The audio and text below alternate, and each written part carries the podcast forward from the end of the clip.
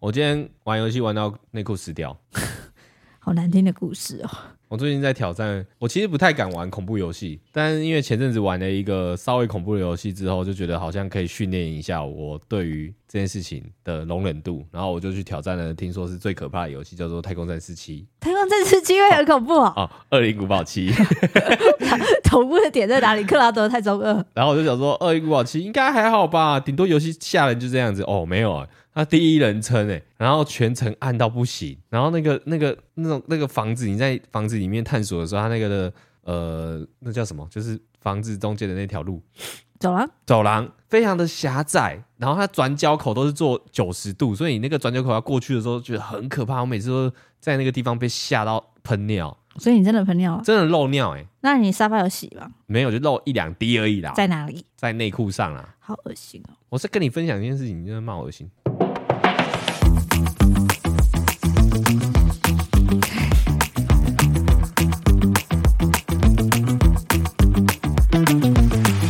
Omega，大家好，我是令。我是伊利，我到现在还没有习惯那个 Omega，会不会等我习惯的时候，你会换成别的？我觉得还不错啊。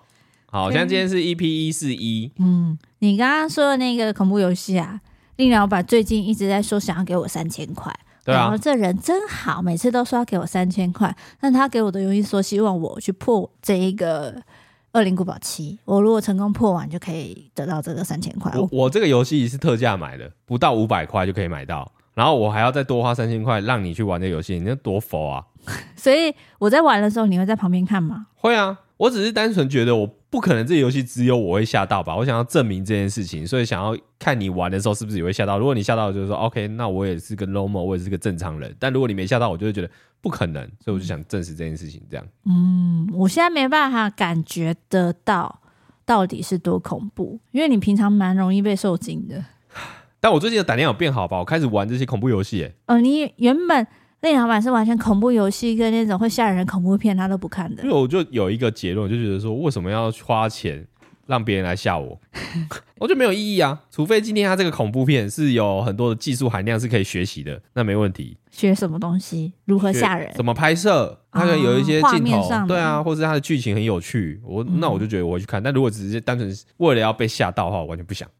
对，但反正我今年给了自己一个小小的挑战啊，就是玩玩恐怖游戏。理解恐怖游戏跟理解恐怖电影，然后让自己呈现沉入在那个里面试试 看，可以获得什么啊？如果之后有获得什么，再跟大家分享。如果没获得，我也跟大家说不要浪费时间了。这是你二零二四年的目标吗？对，小目标，阶段性小目标。非常的特别，我只能说祝你幸运。嗯，啊，那你要挑战三千块吗？我跟你讲，这个游戏它现在是、嗯呃，它还有一个版本是更可怕的是 VR 版本。如果你 VR 版本完成的话，五千块。它游戏时间不长，大概二十个小时以内就会结束了。哦，认真的话，可能快的话十个小时也可以哦。六千， VR 六千，嗯嗯，哇哦，好不好？那我要拍一支片哦。然后这支片的主题叫做“玩《恶灵古堡七》用 VR 全程不被吓到，可以获得六千块全程不被吓到有点难，这有时候不是自己能控制的、”。欸嗯哼，不还管是会被吓到啊。只是我敢玩下去而已啊。有些那种 jump scare，你要不吓到也很难吧？你这样子会整个人生冷感了耶。所以你要克制自己啊。所以我要，哦然后如果没有，我被被 如果你被吓吓到到的话，这个影片就结束了。啊，那我直接失败我不要玩了，好无聊、哦。哎呀，玩一下啦，五千块 VR 可以吧？那万一他塞三十秒，这游戏就这个影片就没了，怎么办？ 那我们就可以剪成 reels 因。为就我对这种游戏的了解，他一定会在前几几分钟的时候，就是给你一个吓的啊，不一定哦。会让你感受到说，哦，我跟你说，这一款游戏就是这样，要不要继续玩下去？哦，他会先下一个警语给你。呃，就会给你下一个跳。好了，要不要挑战？你赶快，三你就玩三千块的普通版本就好了。我不要在这个线上多人听到的地方给你保证，我只能说我会考虑。哦无聊，无聊。啊，我们前阵子有去小巨蛋看了一个法文版的《悲惨世界》音乐会，嗯，其实蛮喜欢的，因为那个音乐会它本身它并没有太多，它不是音乐剧哦，因为它没有很多的场布、场地的布置，它也没有很多的造景，它完全就是靠十个以上的歌手也好、演员也好，他去把这整个故事给唱起来。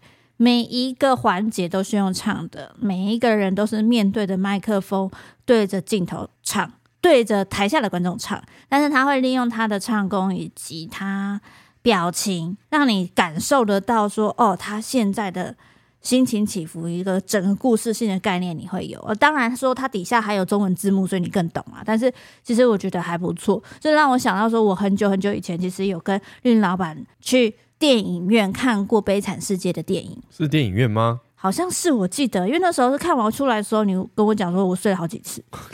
你那时候跟我说你睡了很因多为一直次，唱歌吧。你就是好像没有办法接受整支影片都是我用其唱实的。对音乐剧是很音乐剧是很无感的人，嗯然后这次去看的时候，其实我不抱期待。但说真的，去看完后，其实我有一点惊讶，有有可能是因为它是法文版的关系，然后我就是觉得他们的歌喉其实蛮厉害的，有几段的歌真的是唱到心坎里，真的是唱功有差很多哎、欸唱功差很多哎、我觉得我们的位置偏边普边通，边边就是不是最好的听的地方，但是其实听起来的感觉还是有有的地方会鸡皮疙瘩。嗯，嗯，虽然它的画面偏无聊，但是你会感受到他们的编排，因为它有时候会大合唱，然后大家其实会有一些走位跟一些肢体动作，不是单纯只是站在那里硬邦邦的唱歌而已，它还是有融入在那剧情里面。其中有一段，那个男主角在不是男主角，某一个角色他在里面在唱他的悲惨的时候，然后他就直接掉眼泪。我在心里想说，多演技要多好才可以边唱歌边掉眼泪，要再融入在那里面。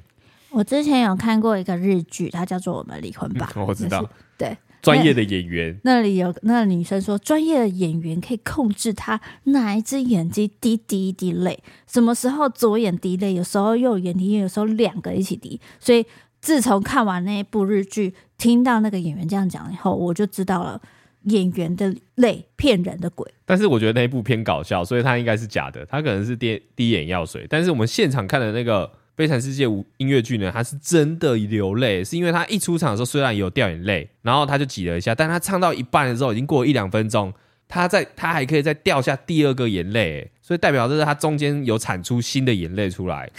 他又产生了共鸣，他对对那个歌词跟唱的感觉有让他引发了共鸣，真的是激动的掉眼泪绝。对不是什么非常挤什棒么人工泪液啊！哎呀，然后那个时候呢，看完回来了以后，我们又再重看了一次《悲惨世界》的电影。因为觉得在现场看，虽然它有中文字幕，但因为那字幕其实太快了，你会有时候搞不太清楚它到底这个剧情跟剧情中间到底发生什么事。对，所以我们就再看了一看了一遍电影版的《悲惨世界》，然后那时候其实我以前看过的时候觉得没有到很烂，但我这次看的时候觉得，哎、怎么会那么无聊？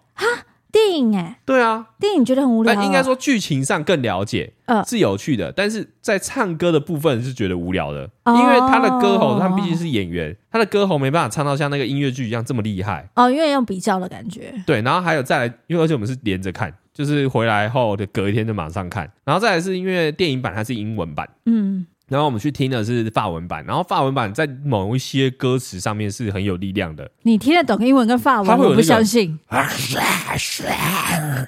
有这种声音哎、但英文版没有。啊、因为法文的那个喉喉音吧，巴希，你那是摩伏地魔吧？反反正类似，哦哦，然后英文版就没有这些，它没有强调在那个情感上面。所以你听法文虽然听不懂，但是你会感觉到它的发音上面更多感情嘛？嗯，就是声音的渲染上面是音乐剧音，那如果啊是剧情跟场场景的那些浩大感的话，当然是电影啊。嗯，当然这没话说啦。然后这个部分就聊一聊，聊一聊，我就想到有一件事情我一直没有跟大家聊，包括影片我们都没有出，我、哦没有聊到吗？完全没有聊到。就是其实我们去奥地利找我妹的时候，我们有一天有去听奥地利当地的，我们认为是歌剧。哦，我要说一下，那个时候真的是我第一次感受到令老板的想法。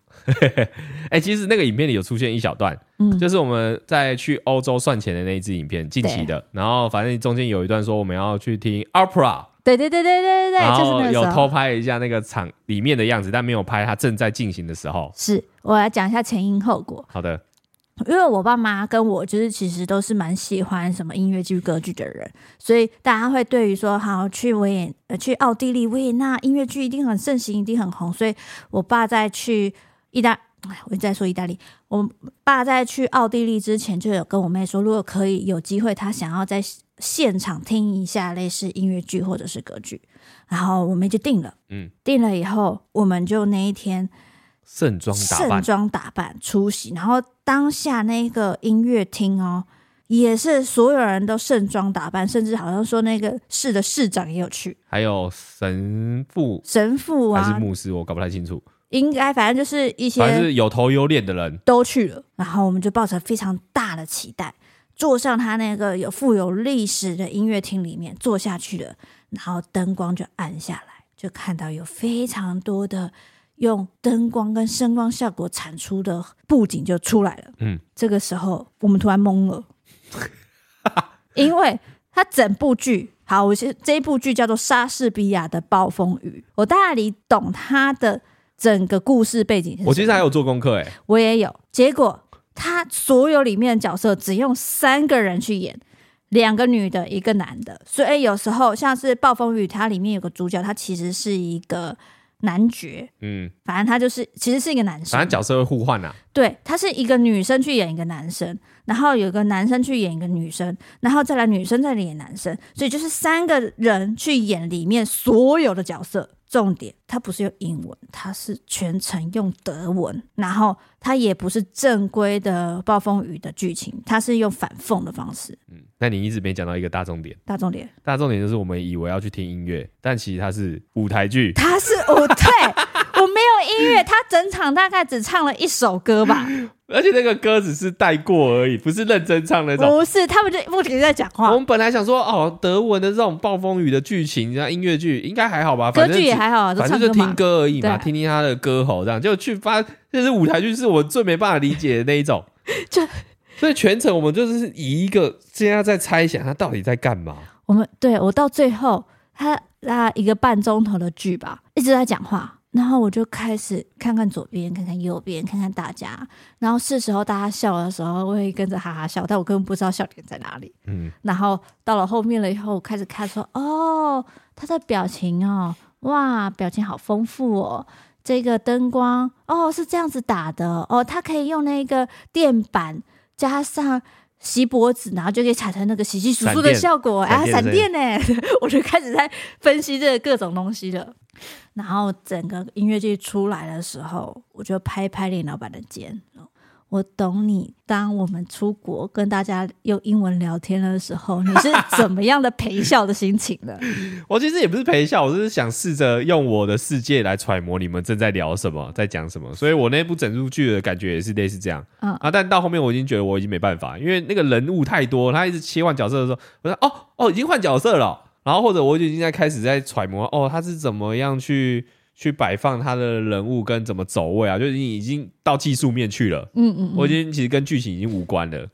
但是我其实老实说，这个体验蛮好的。蛮有趣的。因为呃，我觉得第一是它的场地非常历史悠久，就是一进去就感觉不一样，不是那种小巨蛋或是那种呃临时场地，它是本来就是做歌剧或是做这种表演场场厅的地方。然后还有趣第二个有趣的点是，它其实没有喇叭，也没有麦克风，嗯，它是靠整个环境的音域去包围的嘛，对不对对？，它的那个那个舞那个叫什么音乐剧的厅，或是舞台剧的厅，它本来就是有做一个角度，然后它会透过声学的反射，然后传到到你的耳朵，所以其实，在那个环境里面，只要稍微有点咳嗽，其实大家都听得非常清楚。你只要一讲话，大家都听得到。所以在舞台上的距离其实蛮远的，我们的位置跟舞台蛮远的，但他的讲话我们都听得到，他是没有任何的喇叭跟麦克风，所以这个也是我觉得蛮厉害的地方。嗯，你真的是研究的很透彻哎、嗯，然后再来是， 我觉得外国人在看这些的时候更慎重哎、因为我们平常去看就是看一个就是表演嘛，但是不会盛装打扮。但对他们说，这个其实是一个 so social 的场合。他们前面在开始进场前呢，大家就会在一个小小的像但是是前厅呐、，前厅舞池的地方，然后就会有一些酒 词不要讲那么 low 好吗？然后每个人就会聊天，然后彼此交换一下心得，然后认识一下。就是嗯我我发现有很多人是不认识的，但是他们会在那个场合彼此认识。对，它虽然有点社交场合，有点像上流社会的社交场合。有点是这样的对感，觉，然后再来是它的位置其实非常的小，很挤，很挤，就是你要走过去之前呢，他就是另外一个人一定要站起来，不是你脚让开就可以，是一定要站起来，然后你的肚子跟肚子就会互撞。那以我们这种亚洲人的心情，就是会用屁股面对他们，嗯，就是尽量避免或是侧身。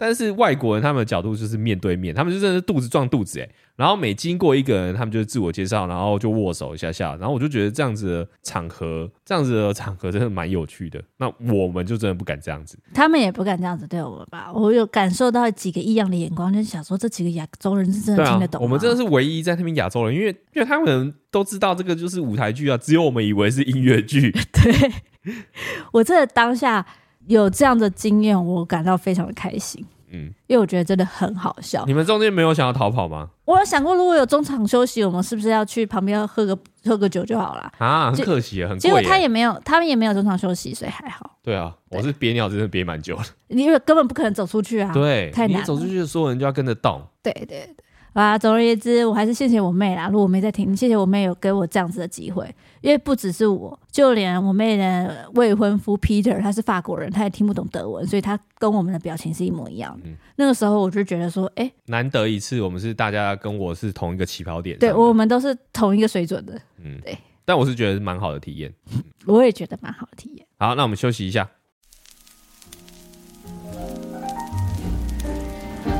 Can't begin to see my future shine as yet.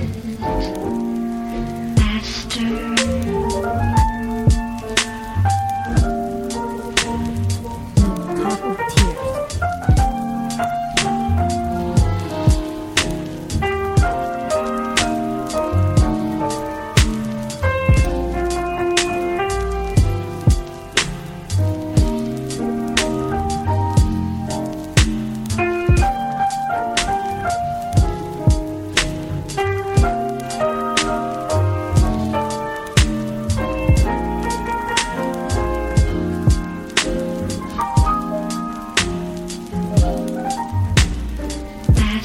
Faster.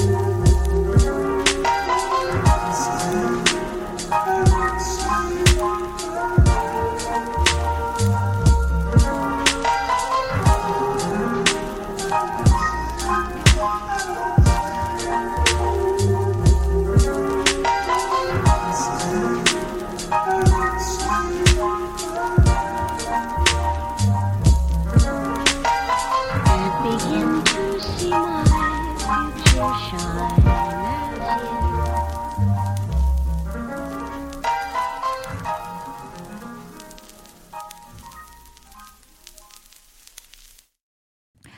好，刚刚那首歌其实叫做《Cup of Tears》，OK，一杯眼泪。差不多啊你刚刚是说什么？我，cup of tea，一杯素。你也知道自己讲了什么。谢谢大家容忍令老板的英文，他的英文不管是几年都会依旧那么好听的哦。我最近呢才发现了有一个新的词，我想要分享给你。好的，你知道什么叫九九六吗？我知道啊，什么？九点上班，啊，然后六点下班，然后一周上班六天。不对，那是九六六。九九六的话哦是早上九点上班，上班晚上九点下班，每周上六天。嗯，差不多，我刚听错了，你刚刚听错了，是你刚刚讲错了，我刚讲错了。听错了你。这个是中国用语啊？对啊，但是我最近才知道啦，因为我很常看到有一些人会有一些密码，什么九九六、什么零零七之类的，我说嗯哈那些是什么？然后后来才发现，原来是中国用语，用来讲他的工作时间。嗯，那、如果是我们工作室的话是怎样？我们的十二十二六嗯、算是十二七五、十二七五一二七五，一二七五，哇，十二点上班，七点下班，每周上班五天，一二七五。干超爽！啊，如果大家有不知道九九六是什么的人，其实九九六是一个工作时间的制度。它最初是在中国工作的科技网络业的员工，然后去互相交流的时候，所以产生的一个词。在二零二一年的时候呢，中国政府就明确规定说，哎、九九六这个工作制度是违法的啦。但是其实有时候大家会想说，哎、其实他有时候必要，公司要求我必要时零零七，必要时零零七就是早上零点上班，零点下班，然啊后一周上班七天，就是要人家死的意思。零零七， 哈、零零七中子弹，哇，他意思就是说，如果能上这样的班，代表你也跟零零七一样厉害了。嗯但哎就是公司说必要的时候，你也要有发挥零零七的精神，为工作而生。零零就是晚上十二点上班诶，是吗？十二点上班，十二点下班，一周上班七天，也就是说你没日没夜都在上班啊啦、哇哦，那就是便利商店嘛，便利商店还会换班，他不会他。不会。OK，然后后来呢，抖音就开启了一个所谓叫“一零七五”的模式，就是早上十点上班，晚上七点上班，一周上班五天。哦，这就比较正常啦。对，但你以前工作的时候，你是什么样的时间？哇，我想一下哦、平均，九点上班，嗯，九点下班，九点下班了，是哪一个乐视公司？哇哦，不能讲出去，九点上班，九点下班。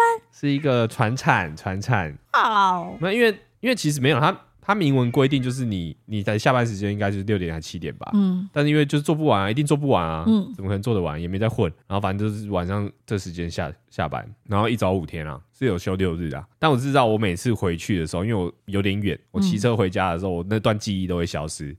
然后到家的时候，我也会忘记拔隐形眼镜，然后隔天就起来起床，然后伊利都会以为我那时候有小三，因为我都没有跟他通电话，没有，都是真的就直接消失了。就不见了。回家吃个饭就直接睡着了。然后练板那时候说他就自己有安装自动导航功能，对啊，我、那时候真的是我记，我其实有好多次是在停红绿灯的时候睡着、欸，你这样真的很危我险欸。是骑摩托车哦，真的的超真的很危危险险。而且我那个时候睡着是，就是你脚已经放在地板上，已经在停红绿灯嘛。那你那个时候睡着，就是你车子会快快要跌倒，往往旁边倾，这样。嗯我都好多好几次那个脚嘟到膝盖，然后我才惊醒。哦，哦我刚刚快睡着，我就是去旁边临停一下休息，你好，不是去那个休，不是去那种地方休息，是在路边稍微自己休息。 为什么有种越描越黑的感 觉？难怪我都没有找到你，那时候都自动设我都在静音，是不我是都？在休息。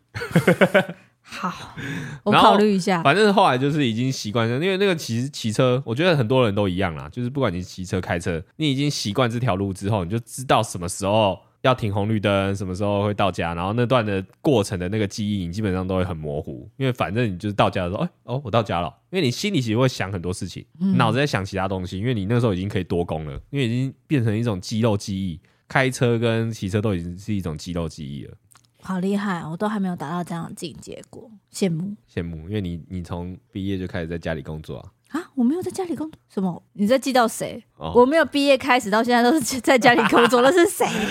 啊！哎、哎，你下一个要问什么？ 啊、谁？抖音开启一零七，啊为什么是抖音开启一零七五？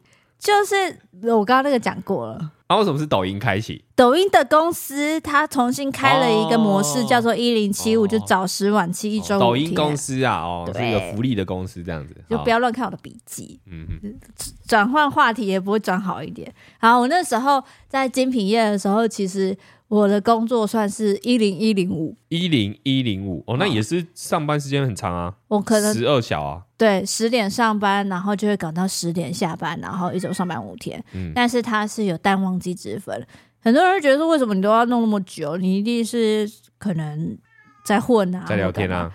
哎、真的没有哎、有时候活动前你真的是一零一二五都可能哎、嗯，因为哦，现在想想就好潮哦。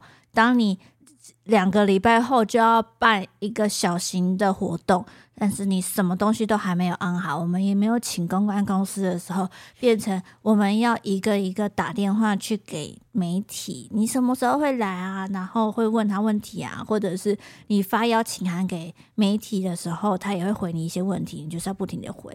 再来的话，你还要找。艺人那时候是找艺人，那时候没有不用这么 YouTuber 细节。我要再分享一下，我到底会做了很多东西啊。还有包含我要跟厂商讲 FMB，也就是实物面，你要怎么去曝光，你要怎么布置，哇，光搞那些两个礼拜就要搞出来，我就觉得我那时候是神。啊但你现在也没比较爽啊？哇，我现在也没有比较爽，我现在的大概是一一一一七吧，哦，嗯差不多。差不多。但是因为我觉得角色不同啦，之前是你是打工仔啊，虽然我们现在也是打工仔，是 YouTube 的打工仔，但是比较像是创业的感觉啦。就所以是为自己赚了、对啊，所以你时间花的比较多，你的收益就会比较好，就是为自己铺路。所以对大家来说，你最希望跟想要的数字是什么样的数字？我吗？嗯，一二，因为我一直觉得早上上班其实很反反人类，哈？为什么？因为早上起来你就是迷迷糊糊啊，你你有没有想过你早上去上班的时候，基本上都也只在吃早餐，然后吃然后早餐之后，马上就要吃午餐然了。后动作很慢，就是要吃午餐。对，没错。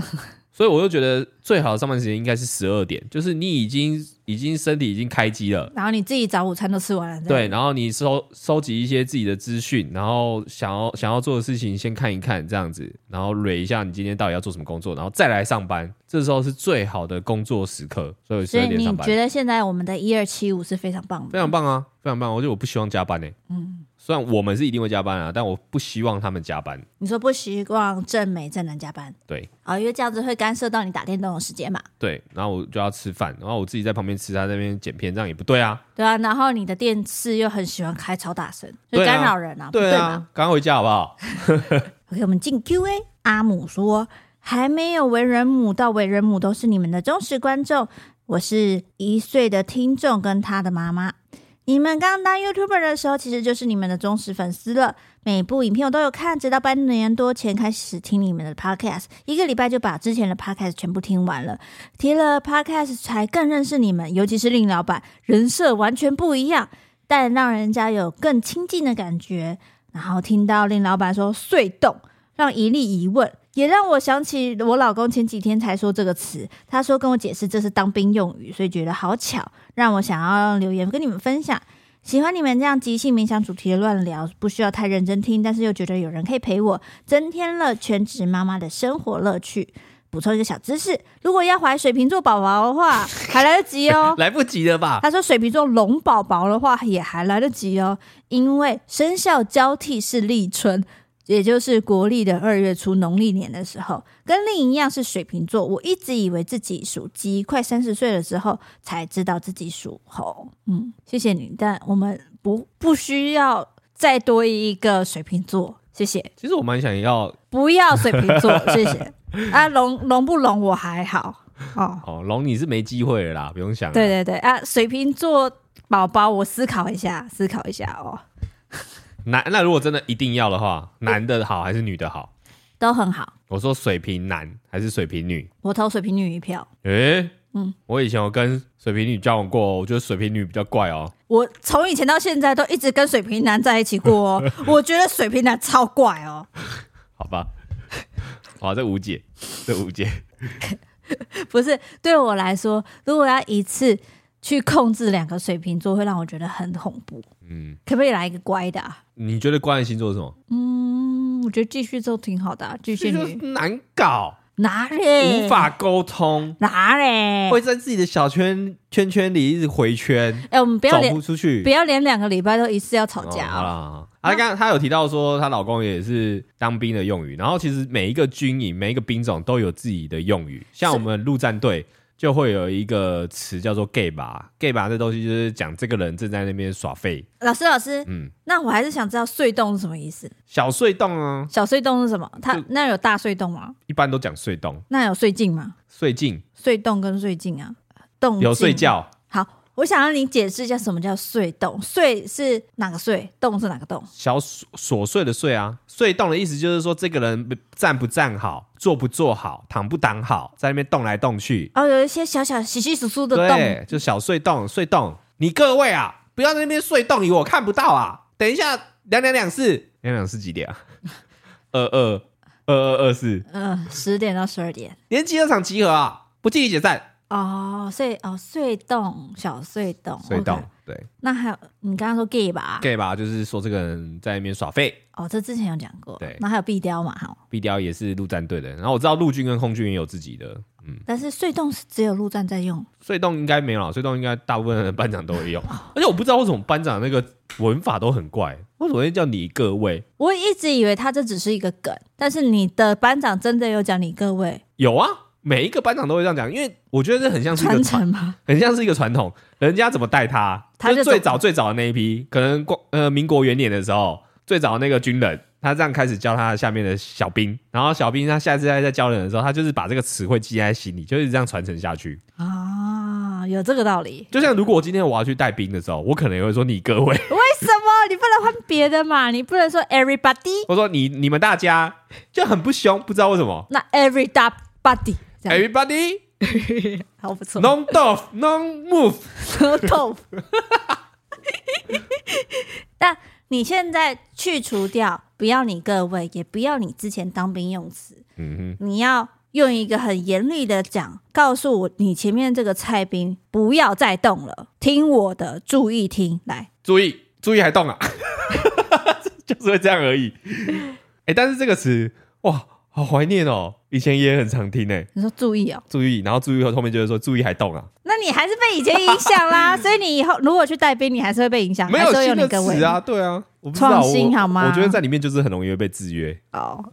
怎么怎么聊到当兵会很会变很笨。好，小兰说：“从一个人到四个人，感谢一加一，从 YouTube 到电台，看着你们的一切，听着你们的声音，谢谢你们的存在。从一个人到四个人是什么意思？他原本是一个人，然后后来有一个人，嗯然后现在又生了两个小孩。还是说，荧幕一加一原本只有一粒一个人在幕前，然后后来现在有了四个人，还是你每次在看我们影片的时候，你都会看到另外两个人。你不要把它变成恐怖游戏。好了，我大概懂他意思啦，应该说多了两个剪辑啊。 为什么一定要这你为样？什么一定要闹 我？两个要装笨。谢谢你，谢谢你。啊、阿瓦达肯大瓜说：“我是即将要搬出原生家庭的女生，每次想到我搬出去以后，可能也没办法每个月见面，很怕。呃，家人有很多三 C 网络类需要我帮忙的，他们都需要自己摸索，就觉得有点 sad，也不知道家人若如果其中一个人先走的时候，要如何给另外一个人安慰以及长期的陪伴。但我又超期待能够跟伴侣创创造自己的家，所以想问两位有没有对于长辈日日渐老，自己却没办法常陪伴在旁边的遗憾呢？是怎么调节心情或面对未来？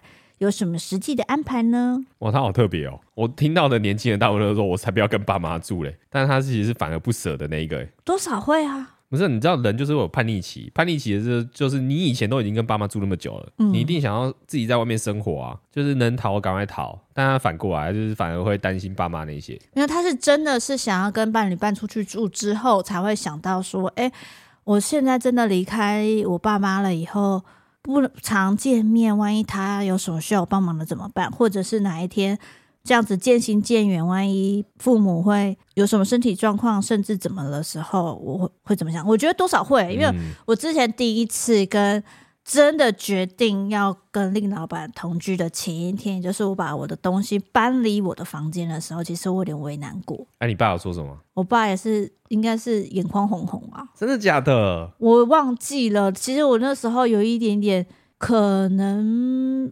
选择性记忆，没有特别去思考那个。哦，我是一个对亲情还有宠物类型的议题很容易就犯累的人，嗯，我觉得非常会，就是跟亲情有关的议题，我就受不了，我真的是没有办法。所以，呃，像我之前阿妈过世的时候，其实我也是在心里难过了很久。然后我搬离我爸妈，现在跟林老板住了那么久了以后，其实偶尔会觉得说，哎、好像你是基本上每个礼拜都会回家的人啊，一两个礼拜就回家一次、啊就是跟，你比起来，我是非常叛逆的小孩，那就是我我其实没有太资太多资格可以讲 这个， 但是我自己是觉得啊，反正就是一家人，大家就是一家人。然后我觉得如果真的想要家人，就打电话吧。但是我好像也没有资格讲这个。你哦 妈听了说你哪里有，你就回来就好我哦了。每次回家的时候，我妈就说：“哇，胖给我瞪来 啊！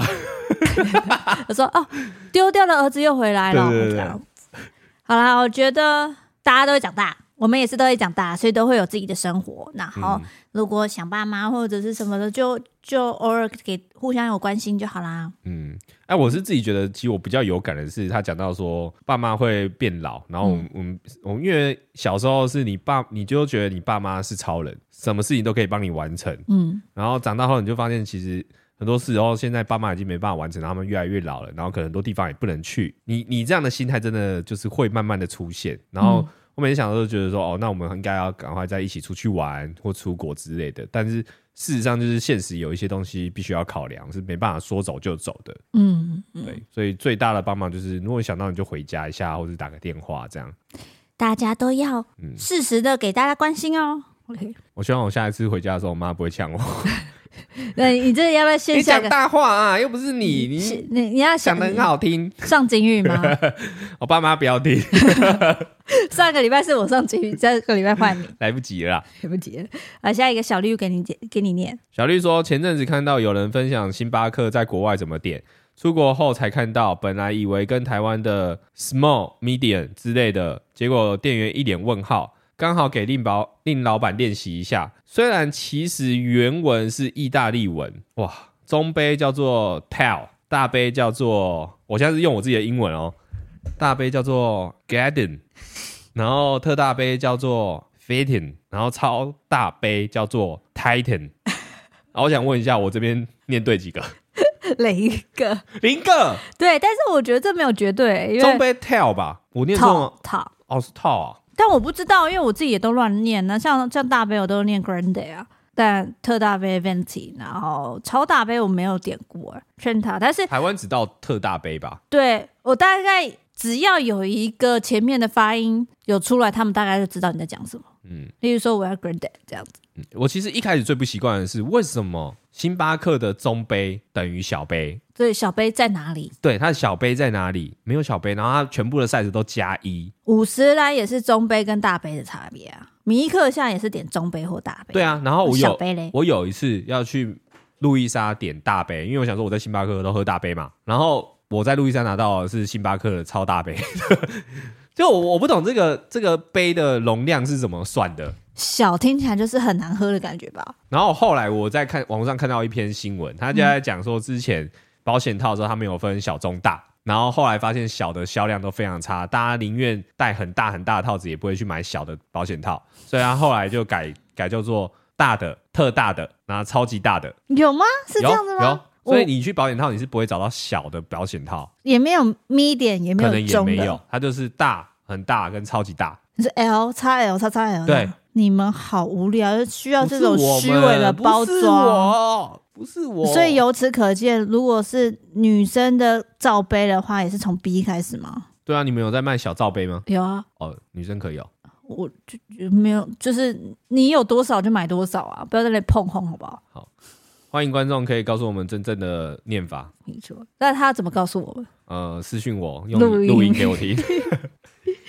好，啊无力笨头说：“我是一位老粉了，但是还是要称赞一下令富士山那一集最后的部分，我留下了许多不曾落下的男儿泪。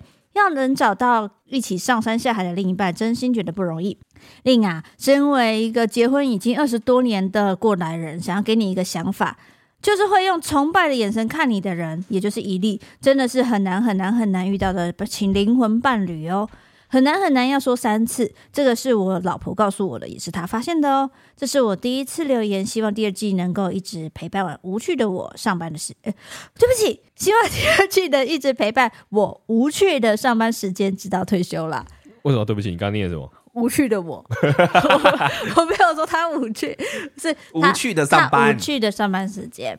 哎，等一下，啊，烧焦了！等一下，你暂的停稀饭，你的稀饭好臭哦！啊，要叫外送了啦！上，我刚刚就跟你讲说，我就跟你讲说不用先做，你就说没关系，小火啊，你看放送事故，放送事故。为什么？等一下，帮我叫外 送。我饭煮熟煮到超一搭，哎，对不起哦，无力笨头，我跟你说，我现在不会有崇拜的眼神看你老板，我现在是用嫌弃的眼神看着他，我是瞪着他，刚刚就跟他说了，下一个留言，小黄说：“想问伊利跟丽在大四准备毕业的时候有毕业的焦虑吗？”有啊，超级无敌！我现在也很焦虑，因为那个烧焦味好重。不要再说了。